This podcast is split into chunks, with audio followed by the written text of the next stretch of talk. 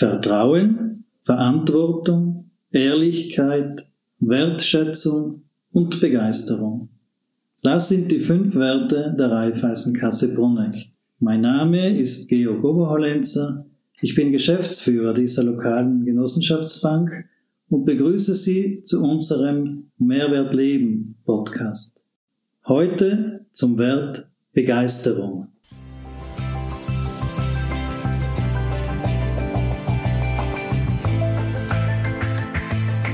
Wer sagt, dass es den Tortenhimmel nicht gibt, der war noch nie im Pyramidencafé in Oberwielenbach.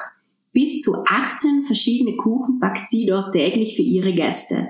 Dazu braucht es pro Monat nicht nur mehr als 1000 Eier, sondern vor allem Geduld, Energie und Improvisationstalent.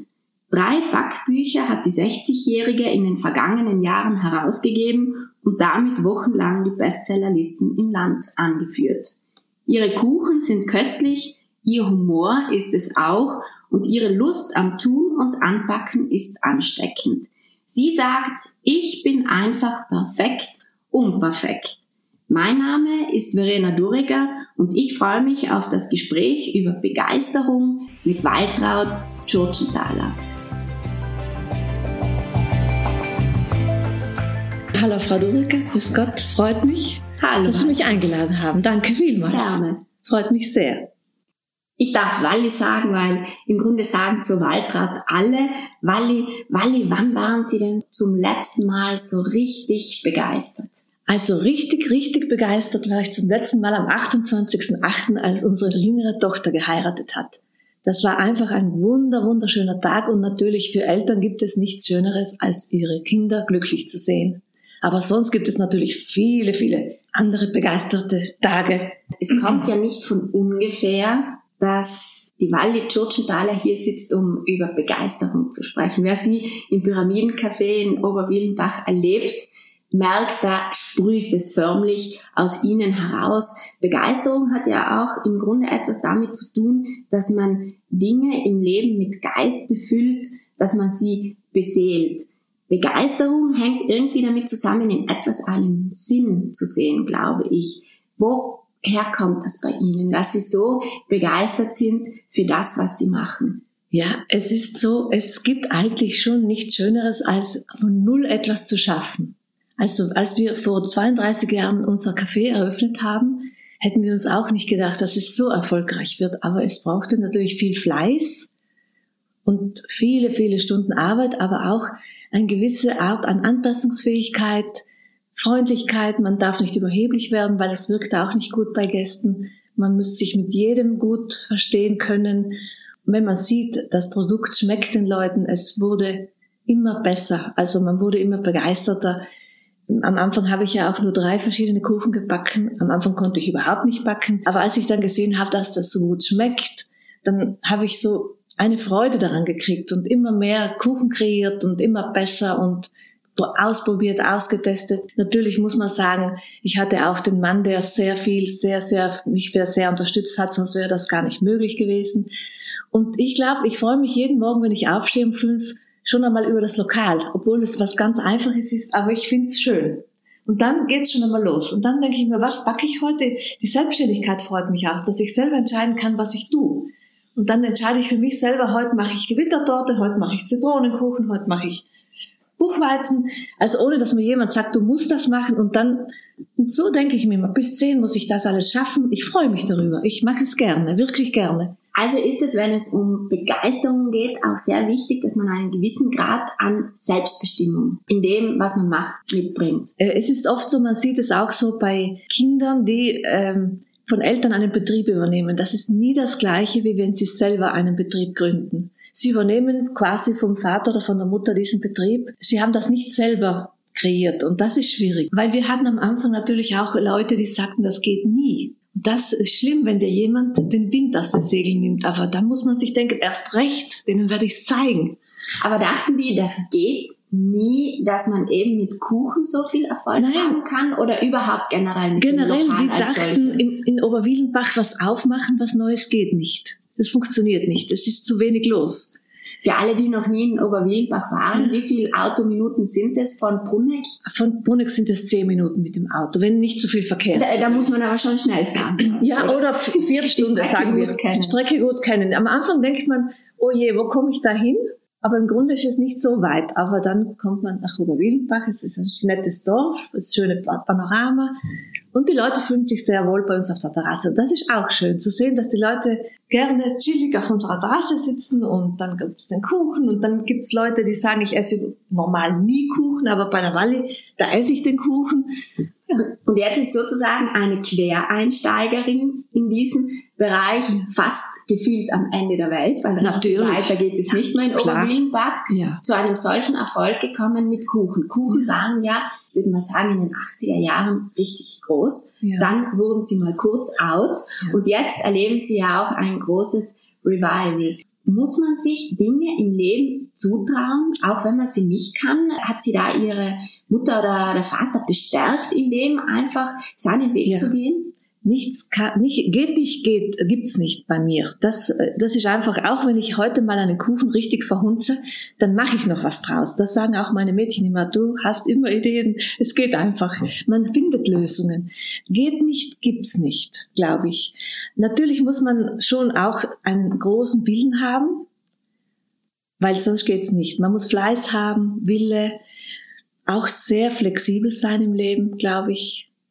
Und weil äh, Sommer natürlich hatte ich auch sehr wenig Freizeit, aber mir hat's nicht gefehlt. Äh, Ich habe es eigentlich gern gemacht. Ich war auch schon vorher im Beruf war ich auch schon mit Gästen. Ich hatte, ich habe in einem äh, Hotel gearbeitet, an der Rezeption elf Jahre lang und das hat mir auch sehr viel Spaß gemacht. Da habe ich auch schon den ganzen Einsatz gebracht. Also vielleicht bin ich auch ein Mensch, der bei der Arbeit den ganzen Einsatz bringt. Es gibt Menschen und Menschen, nicht?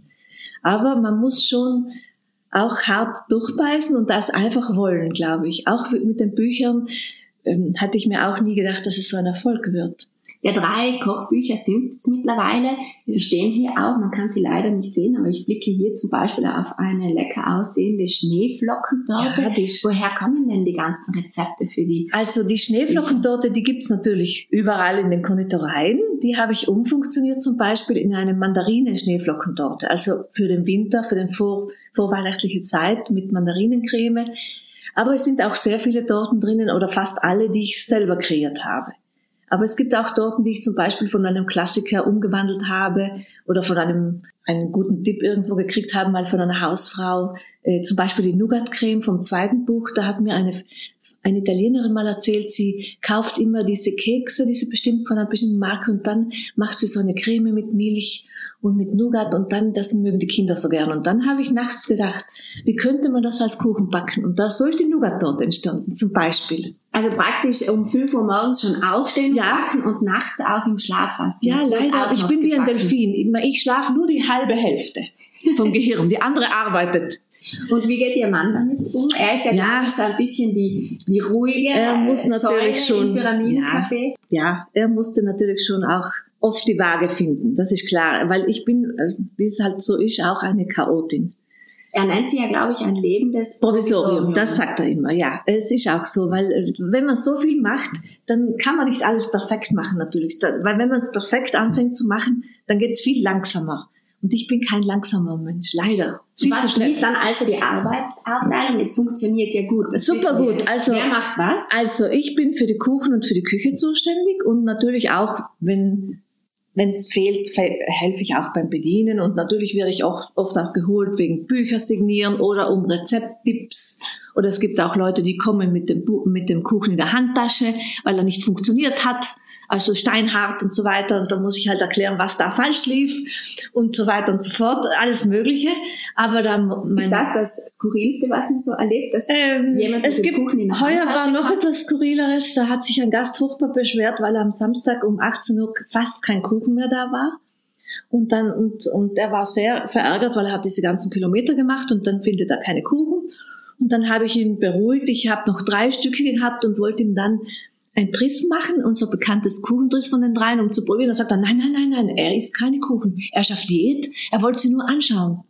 Tja, das ist dann natürlich Pech, wenn er Das kommt, um ist- 18 Kuchen zu sehen am Ende des Tages. Aber nur zu sehen, das ist halt schwierig. Halt. Sehen ist ganz schwierig. schwierig. ganz schwierig. Und solche, ja, es gibt schon noch skurrilere Sachen gibt's, wie eine Oma, die durfte keinen Kuchen essen, weil sie zuckerkrank war. Und ihre Familie hat alle Kuchen gegessen und dann ist sie reingeschlichen mit dem Vorwand, sie muss auf Toilette und dann hat sie eine Schwarzwälder Kirschtorte bestellt und hat die in ihre Klapptasche hineingesteckt.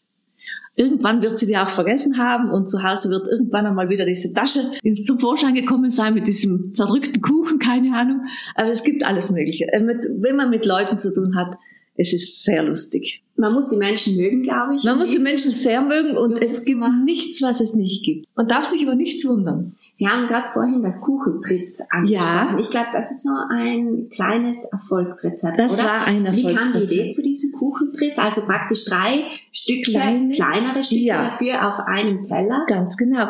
Das war, als ich dann anfing, so mehrere Kuchen zu machen, dann haben die Leute sich nicht entscheiden können und habe ich gesagt, oder auch mein Mann hat mal gesagt, wir könnten ja auch drei kleine Stückchen oder zwei halbe Stückchen nehmen, weil wir selber die Kuchen backen, dann sind die ja nicht vorgeschnitten wie in den Konditoreien. Und das haben wir dann angefangen, das wurde ein totaler Erfolg. Ich habe mir zwar dann gedacht, dass es viele, vielleicht viele Betriebe nachmachen werden, aber nein, eigentlich nicht, muss ich sagen. Das kriegt man eigentlich fast nur bei uns. Ich glaube, es ist ein Alleinstellungsmerkmal auch deshalb geblieben, weil es ja viel Arbeit mit sich bringt. Das Manchmal natürlich. äh, beim Aufnehmen Ja. der Bestellungen gibt es dann ja vier Ja, Leute, es die am Tisch sitzen und die dann insgesamt Ja, zwölf ja. verschiedene Kuchenstücke Ja, ja, das Teller ist viel Arbeit, das stimmt. wollen. Ja, aber, aber trotzdem, also es ist auch schön, wenn heute Leute, ein Mann kam mal, ein Herr, ein Deutscher und sagt, er hat mein Buch, Walli, sagt er, ihr Buch wird gelebt. Ist das nicht schön? Das heißt, es wird zu Hause richtig Zu Hause gepackt und genommen Gebacken. und verwendet, ja. Ja, und so, was soll ich sagen? Es ist, ja, ich habe nach 32 Jahren tatsächlich immer noch sehr viel Freude an meiner Arbeit. Ich stehe morgens auf, freue mich schon mal übers Lokal, dann schaue ich mal, wie das Wetter ist, dann denke ich, heute mache ich das und heute mache ich das. Und dann fange ich an in meiner Küche und denke mir, oh, Wie schafft man es denn, diese Begeisterung eben über so viele Jahre aufrecht zu erhalten? Vielleicht sind es wirklich Kommt unsere Ansporn. Gäste. Vielleicht sind es unsere Gäste.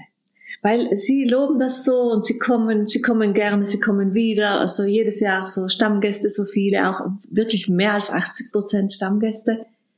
Und auch jetzt nach diesen zwei Lockdowns hat man auch gedacht, jetzt wird wohl weniger sein, weil die Leute wechseln dann auch auf die äh, Angewohnheiten.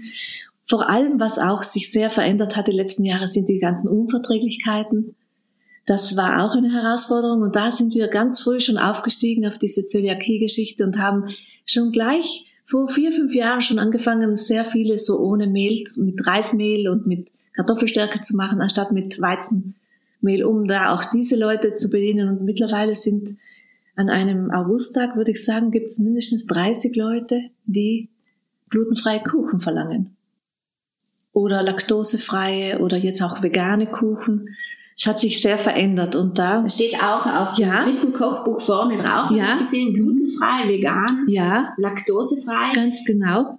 Die drei Kochbücher sofort auch in dem Bereich zugetraut. Ich mache das, weil man weiß ja, das ist sehr viel Arbeit, so ein Kochbuch auf die Beine Es zu stellen und am Anfang auch ein kleines Risiko, das einzugehen. Trotzdem gleich von Anfang an überzeugt gewesen, ich mache das und ich schaffe das. Ja, ich muss sagen, es fing an mit dem ersten Pack dich glücklich. Da hatte ich eine gute Freundin, die Sarah, die auch die Fotos gemacht hat und die, die wirklich die wunderbarste Arbeit geleistet hat, muss man schon sagen. Also äh, ohne sie wäre das nicht entstanden und auch nicht so ein Erfolg gewesen, weil es auch was anderes ist als andere, als alle anderen Backbücher oder Kochbücher, auch schon von der Optik her. Dann die kleinen Geschichten haben den Leuten auch so gut gefallen, diese Anekdoten. Äh, Ich wusste nicht genau, ich konnte es nicht einschätzen, wird es ein ganz großer Erfolg, aber wir haben gesagt, so ein großes Risiko gehen wir nicht ein. Es hat zwar viel gekostet, aber wenn es schief geht, gut, dann äh, ist halt so. Man muss oft auch einmal riskieren im Leben. Und dass es aber so durch die Bank geht, so ein Erfolg wird, hätte ich mir auch nicht träumen lassen. Wirklich nicht. Auch die Adesia nicht, weil die Adesia war auch sehr vorsichtig am Anfang, aber auch eher Angst gehabt, ob das wirkt oder gefällt. Dabei äh, führen ja immer wieder Kochbücher und Backbücher die Bestsellerlisten an in unserem ja. Land, oder? Sind die Südtiroler so ein Kochbuch begeistertes Volk oder lesen sie schlicht einfach sonst wenig? Ich weiß es nicht. Ich glaube schon, dass viel gelesen wird auch, aber ich glaube, dass Kochen für Südtirol schon, also in Südtirol ist, wird noch sehr viel gekocht. Ich denke, weil es sind ja keine riesengroßen Großstädte, wo man nur mal Fastfood oder mittags nur mal auswärts isst, wie in New York oder in London oder in Paris. Halt, bei uns ist es noch so, die Mutti kommt heim von der Arbeit und kocht oder bereitet vor am Tag vorher. Und Backen ist auch wieder ein großes Thema geworden, besonders auch im Lockdown. Es wurde viel gebacken, sehr viel. Gab es da auch Rückmeldungen? Ja. Pyramidencafé war ja längere Zeit geschlossen, glaube ja. ich, in der Phase. Ja. Haben da Leute angerufen und gesagt, Wally, jetzt kann ich nicht äh, zu dir hinkommen, aber ich brauche einen Tipp oder wie würdest du das machen? Ich glaube, Kuchen ausliefern war auch noch so eine Idee in der Zeit, oder? Ja. Und wie? Also ich habe Kuchen ausgeliefert, wurde natürlich regelmäßig von Karabinieres aufgehalten, die dann irgendwann einmal gesagt haben, sie hätten auch gerne mal einen Kuchen. Aber auch, es sind auch äh, viele Frauen oder auch Herren, die mich angerufen haben, weil sie gerade dabei sind, was machen und sie wissen nicht mehr genau, ist das richtig so oder kann ich das auch mit diesem ersetzen, mit diesem Mail. Ich habe oft so Tipps gegeben. Nein, es war schön. Mir hat sehr viel Freude bereitet. Ich freue mich über jeden Anruf immer. Die kleinen Anekdoten, die Sie vorhin angesprochen ja. haben, die kennzeichnen ja diese ja. Backbücher für all jene, die sie eben noch nicht gesehen haben und noch nicht durchgeblättert haben. Das heißt, es gibt immer wieder Rezepte und dann wechseln so kurze Anekdoten aus der mhm. Vergangenheit oder auch aus der Gegenwart eben ab. Man spürt auch in diesen Geschichten immer so eine Art Grundoptimismus, würde ich vielleicht sagen. Was ist so die Idee? Wollten Sie einfach noch so eine Ebene mehr im Kochbuch integrieren und deshalb diese Geschichten? Ich habe oft bei Gästen Sachen erzählt, zum Beispiel unser ehemaliger Bürgermeister aus Bruneck, der Herr von Gremer, war ganz viel bei uns Stammgast und der hat immer gesagt, Wally, erzähl uns eine Geschichte. Und dann habe ich oft so von früher erzählt und dann hat er immer gesagt, aufschreiben, aufschreiben, aufschreiben. Und so ist mir das auch in den Sinn gekommen, wenn das den Leuten so gefällt, dann könnte man es ja auch im Buch aufschreiben. Und so habe ich eigentlich, natürlich hatte ich viel mehr aufgeschrieben, manche Geschichten sind natürlich nicht tauglich, man muss ja sehr aufpassen heute, dass alles ethisch korrekt ist und politisch korrekt und so weiter. Und dann wurde da auch aussortiert, aber ich habe sehr viel aufgeschrieben, auch grundsätzlich viel aufgeschrieben. Heißt das, waren Sie schon als kleines Mädchen so eine Geschichtensammlerin? Ich war eine Geschichtenerzählerin. Sie werden es nicht glauben, wir hatten zu Hause, als wir Kinder waren, ein Blumsklo und da habe ich meinen Brüdern Gruselgeschichten erzählt. Als sie aufs Klo gingen. Ja, die haben immer gesagt, Waltraud, gehst du mit uns aufs Klo, dann erzählst du uns etwas. Und dann habe ich denen die, dann habe ich, da gab es so eine Schachtel, wo Zeitungen waren, statt Klopapier, wie damals, so Stücke von Zeitungen als Klopapier. Und da habe ich mir die Inputs genommen. Habe ich so gelesen, Unfälle und so weiter. Und dann habe ich denen die gruseligsten Geschichten erzählt. Bis die Mutter eines schönen Tages gesagt hat, nein, das darfst du nicht. Du darfst den, der Michael, der hat Angst nachts. Das geht nicht. Waren die jüngere Brüder? Ja, ja, ja, ja. Aber ich habe schon als Kind sehr viel Fantasie gehabt, auch bei den Aufsätzen in der Schule. Und wie ist das von den Lehrern ja, aufgenommen worden? Der, der, einmal hat der Lehrer beim Elternsprechtag gesagt zu meiner Mutter, ganz komisch bei der Walli. Die hat immer, wenn sie heimgeht, sieht die noch ein Eichhörnchen, das munter von einem Baum zum anderen hüpft. Das, dann habe ich immer das noch so an, noch etwas reingeben in diesen Aufsatz. Dann habe ich immer geschrieben und dann sah ich noch ein schwarzes oder ein weißes oder ein, ein rotes Eichhörnchen, das munter von einem Ast zum anderen sprang. Hat Begeisterung auch eine Schattenseite? Im Leben ist ja nicht immer nur alles Friede, Freude, Eierkuchen, um beim Kuchensprech zu bleiben. Menschen, die oft gut drauf sind, die irgendwie Begeisterung verströmen, da meint man ja, das sei immer so. Wie reagiert oder welche Reaktionen bekommt man dann, wenn man halt auch mal einen Tag hat, wo man nicht so gut drauf ist oder wenn man gar schlimmer noch für die anderen vielleicht von einer Sache nicht so begeistert ist? Ja, das ist ganz schwierig, weil mit den Gästen, die wissen ja nicht, was hinter den Kulissen läuft oder so. Da muss man immer ähm, auf diesem gut gelaunt. Es geht ja, man kann nicht dem Gast die schlechte Laune zeigen. Das geht einfach nicht. Und das, man muss die Kirche im Dorf lassen, so ist es. Aber natürlich gibt es auch Zeiten, Tage, wo es nicht so lustig ist, wie halt bei jedem. Das ist ganz normal. Ja, da muss man drüber. Was will man machen? Das und, ist nicht. und wie ist es privat? Weil natürlich privat wird die Walli, Waltraud Schurchenthaler auch nicht immer so sein, wie wir sie Nein, sonst natürlich. so erleben. Nein, ähm, gewöhnt man sich aber auch im Privaten dran, dass jemand dann immer sehr begeisterter Mensch ist und man reagiert dann vielleicht ein bisschen weniger gneidig wie bei Menschen, die öfter mal schlecht gelaunt sind oder das vielleicht auch ja, ganz offen ausleben? Natürlich ist das klar. Wenn man heute in der Ehe gibt es auch äh, manchmal knatschig klar und ich bin eher dann schon eine impulsive. Da kann ich schon richtig auch von 0 auf 100. Das geht schon leicht, gell? Aber ich bin kein nachtragender Mensch. Das ist das Gute. Bei mir, wenn das raus ist, dann bin ich wieder, ich kann auch mal richtig fluchen, geht auch in der Küche zum Beispiel, wenn es sich mal ein bisschen wehrt, wenn mal was wegfällt, was nicht wegfallen darf. Aber meine Mädels, die sind dann da ganz, meine Erika in der Küche ist ein Traum. Die findet immer die richtigen Worte.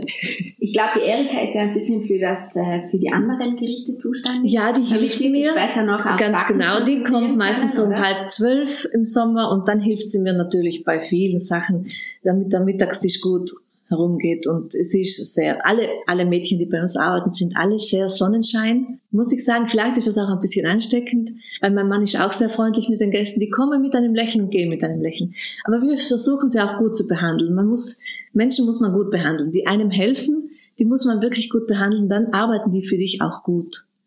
Was passt denn am besten zu Kuchen? Welches Getränk? Also ähm, neulich hat mir ein Gast gesagt, eigentlich nicht Prosecco. Man sollte einen Goldmuskateller trinken oder einen süßeren Wein, irgendeinen Basito, sowas. Oder natürlich der Cappuccino oder, oder die üblichen warmen Getränke. Wie viele der Gäste bestellen denn im Anschluss dann noch einen Kuchen, wenn sie zuvor zum Beispiel die Äpfelblattern mit Sauerkraut essen? Ich muss sagen, von 100 Gästen 99. Es ist nicht zu fassen. Und das, die anderen nehmen ihn heimlich die, mit. Die einen nehmen ihn heimlich gehört, mit, oder? Ja, ja, das stimmt. Nein, das ist oft auch das Unglaubliche. Ich denke mir oft, jetzt haben, jetzt im Sommer auch, die haben oft so Graukäse gegessen und Vorspeise und dann essen die noch Kuchen. Unglaublich. Es, es, sie sind aber auch leicht, meine Kuchen. Sie sind nicht so sättigend wie vielleicht die Konditoreikuchen, weil vielleicht auch die guten Eier, die ich verwende, Freiland natürlich nicht von freilaufenden Bauern, von freilaufenden Hühnern, gell? Welches Rezept löst denn sofort Begeisterungsstürme aus? Wenn jetzt jemand sagt, ich bin wirklich gar nicht talentiert, aber ich möchte ja. es auch mal probieren. Welches klappt sofort, wobei Klammer auf, ja. sie klappen ja alle. Sie klappen alle, ja. Aber welches klappt sofort und ist auch noch einfach ja. und löst dann auch noch Begeisterung also, aus? Ich muss sagen, vom ersten Buch war es der Maulwurfkuchen weil den, der ist wirklich einfach zu machen, idiotensicher. Vom zweiten könnte ich sagen, die Nougat-Creme, die funktioniert auch sehr gut, oder auch die Erdbeercreme. Und vom dritten, die Crema Catalana geht auch. Ist zwar etwas schon etwas schwieriger, man muss genau lesen. Vom dritten Buch wäre die Hugo-Torte. Die haben jetzt schon einige nachgebacken eine Frau hat mir gesagt, die Müsli-Riegel, die da drinnen stehen, die macht sie regelmäßig für die Pause für die Kinder. Ist das nicht ein Traum? Also haben wir hier auch noch ein paar Tipps für die ja, Pause mit Ja, eben. Selber backen, bloß nicht diese gekauften, abgepackten Sachen, die sind nicht gesund. Also die Müsli-Riegel und die, und die Kattis Waffeln. Anscheinend da schicken... Diese Kathi taucht aber öfter auf, Ja, Kathi ist meine Mama. Und die ist halt wichtig im Leben. Ein Vorbild, kein größeres gibt es. Und sie hat die besten Waffeln gehabt. Wir sitzen hier ja in einem Bankgebäude, weil ja. kennen Sie das, Geldsorgen zu haben? Äh, also es ist so, ich bin ein sehr einfacher Mensch. Ich brauche nicht so viel Geld. Geld bedeutet mir auch nicht so viel. Ich habe gerne eine Sicherheit, muss ich sagen. Also ich bin kein Mensch, der auf den letzten Kreuzer alles ausgeben würde für ein Auto zum Beispiel, weil ich mir denke, dass wenn ich einsteige in ein Auto, dann hat es gleich weniger Wert. Ich bin froh, dass ich keine finanziellen Probleme habe, muss ich sagen, aber ich würde mir nie jetzt eine Tasche um 500 Euro kaufen. Da bin ich nicht der Mensch dazu. Nein, da muss man einfach sagen, bin ich nicht. Bin kein Gucci-Typ, sagen wir mal so. Mir macht Spaß, etwas zu produzieren und das dann zu verkaufen. Es ist eine große Genugtuung. Aber ich, ähm, wenn ich was bezahle für irgendwas, ich bezahle das auch gerne, weil ich mir denke, da hat mir was gemacht und das steht ihm auch zu. Also ich würde nicht, ich bin, das habe ich von meinem Vater gelernt, Rechnungen werden gleich bezahlt. Steuer wird bezahlt, weil damit man nicht in Hintertreffen geraten. Aufschieberitis gibt's in dem Fall Aufschieberitis null, gibt's nicht, überhaupt nicht. Und will man nicht haben. Und, und auch die Angestellten, ich will das auch, dass die gut bezahlt sind, weil die auch gut arbeiten. Die sollen auch damit leben, mit diesem Betrieb. Also nicht nur, dass ich sage, ich rappel, rappel, rappel und dann gebe ich denen nur ein Minimum, damit, damit ich mehr habe, bin ich nicht der Mensch und auch mein Mann nicht. Nein, muss ich sagen. Und man isst mit einem Löffel und ist auch zufrieden. Also wenn man schaut, so schwerreiche Menschen sind auch nicht glücklicher. Was ist denn Ihr Rezept für ein gelungenes Leben? Ich würde sagen, ähm, dass man einmal niemanden großen Schaden zugefügt hat, also ein gutes Gewissen zu haben. Wenn man das große Glück hat, dass die Kinder auch gesund sind und glücklich sind, wie ich auch das Glück habe, dass meine Familie von meiner Seite auch muss ich sagen, alle meine Geschwister sind noch gesund, obwohl sie auch schon jetzt, ein, mein Bruder ist auch älter und auch ihre Kinder sind auch gesunde Menschen, die auch immer alle fleißig sind. Das ist für mich ein gelungenes Leben eigentlich. Dass man auch Freude hat, bis ins hohe Alter, dass man vielleicht nicht unbedingt anderen zur Last mal fällt oder oder wenn man wirklich eine große Krankheit kriegt, dass man auch damit umgehen kann. Gibt es ein großes Beispiel, den Herrn Feichter. Ich finde, auch mein Mann ist ein Beispiel in diese Richtung. Es gibt Menschen, die großartig sind, auch wenn sie nicht immer alles im Leben hatten oder alles glatt. Und es geht bei niemandem alles gerade. Das muss man einfach wissen. Man braucht die Beine beide nach vorne zu gehen, nicht rückwärts. Das, was gewesen ist, ist gewesen. Also man, ich glaube, dass das schon ein Rezept ist und mh, vielleicht auch sich an der Natur erfreuen, an den Tieren, an die Natur achten, weil man die auch für die nächste Generation, man sollte sorgsam umgehen mit der Welt. Und vielleicht auch einmal etwas geben, wenn man sieht, dass jemand Probleme hat. Weil geben gibt dir auch viel, gibt dir auch Glück. Das Leben ist eigentlich schon schön. Der Stan Lauren hat in seinem Sterbebett gesagt, derjenige, der weint, wenn ich sterbe, mit dem rede ich kein Wort mehr. Ich finde das ein ganz schönes Schlusswort, ja, Wally. Ja. Danke, dass Sie heute da waren. Das war die letzte Folge der ersten Ausgabe des Podcasts Mehrwert Leben. Vertrauen, Verantwortung, Ehrlichkeit, Wertschätzung, Begeisterung. Diese Werte prägen die Raiffeisenkasse Bruneck. Diese Werte haben wir zum Inhalt der ersten Reihe des Podcasts Mehrwert Leben gemacht. Hören Sie auch in die anderen Beiträge hinein und bis zum nächsten Mal. Vielen Dank.